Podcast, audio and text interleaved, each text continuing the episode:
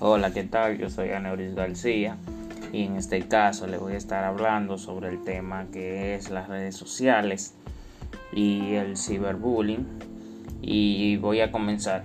Las redes sociales sabemos que son estructuras formadas en Internet por personas u organizaciones que se conectan a partir de intereses o valores comunes.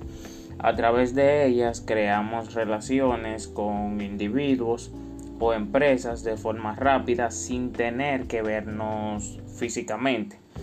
Eh, también eh, a través de esta podemos comunicarnos y cambiar información con todos nuestros amigos y familiares.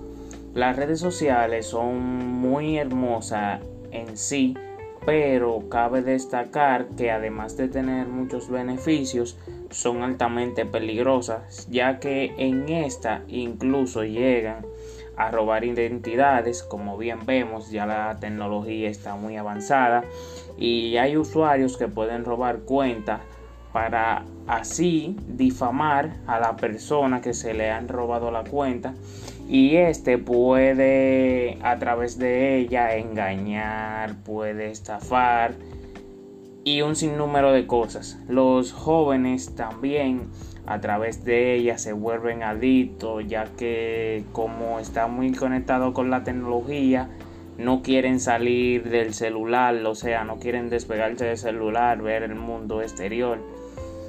En cambio, en el otro tema, en el ciberbullying, también recibe el nombre como ciberacoso y este se puede definir como el uso de los medios telemáticos como lo que es el internet, videojuegos online, etc. Este se usa para hacer acoso psicológico entre iguales y se puede también definir como un método para molestar, amenazar, humillar a las personas sin que se den cuenta quién es a través de cualquier medio de comunicación.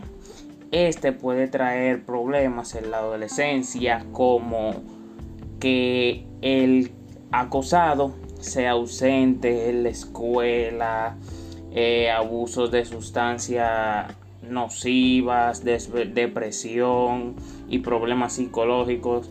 También puede tener problemas en el autoestima, cambio en comportamiento.